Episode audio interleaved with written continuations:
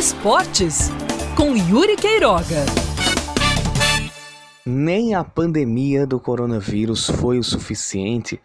para apaziguar, para dar uma aparente calma para o ambiente político do Botafogo, que sempre foi muito agitado, mas essa agitação, na maior parte das vezes, nunca passou dos bastidores. Agora,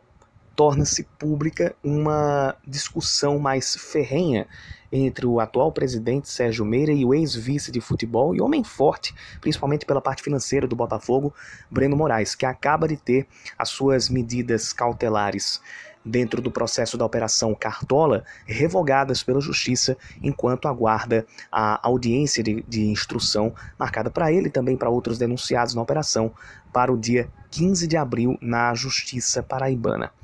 Breno Moraes, em participação durante uma entrevista do Sérgio Meira no, programa de rádio lá da, da Tabajara, Rádio Tabajara, na última segunda-feira, trocou farpas com o Sérgio Meira por alguns motivos que envolvem a gestão do Botafogo, mas que voltam a trazer à tona uma situação que, por ter sido contornada, ou por pelo menos ser controlada pelos antigos presidentes, criou o clima necessário para que o Botafogo pudesse crescer. Todo mundo que torce para o Botafogo, pelo menos aqueles que acompanham de maneira mais fiel e que estão mais presentes ao dia a dia do Botafogo, sabem que a partir de 2013 houve uma aparente união entre as alas políticas do Botafogo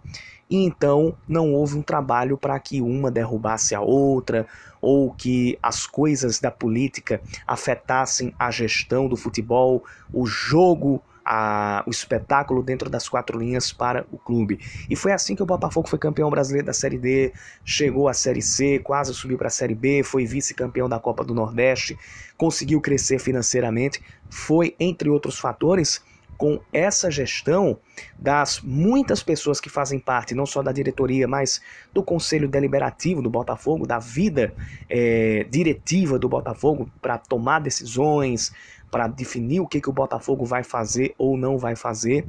Então, essa administração ela veio dando certo nos últimos anos. Agora, a gente tem um momento de crise um pouco mais aguçada, pelo menos no que se refere à política. E cabe aí uma missão para quem está no momento dirigindo o Botafogo: é não perder a mão desta situação política. Não se pode bloquear críticas, não se pode bloquear posicionamentos contrários quando estes forem é, cabíveis às coisas que acontecem na gestão do Botafogo. Mas uma coisa que é muito importante é não fazer com que isso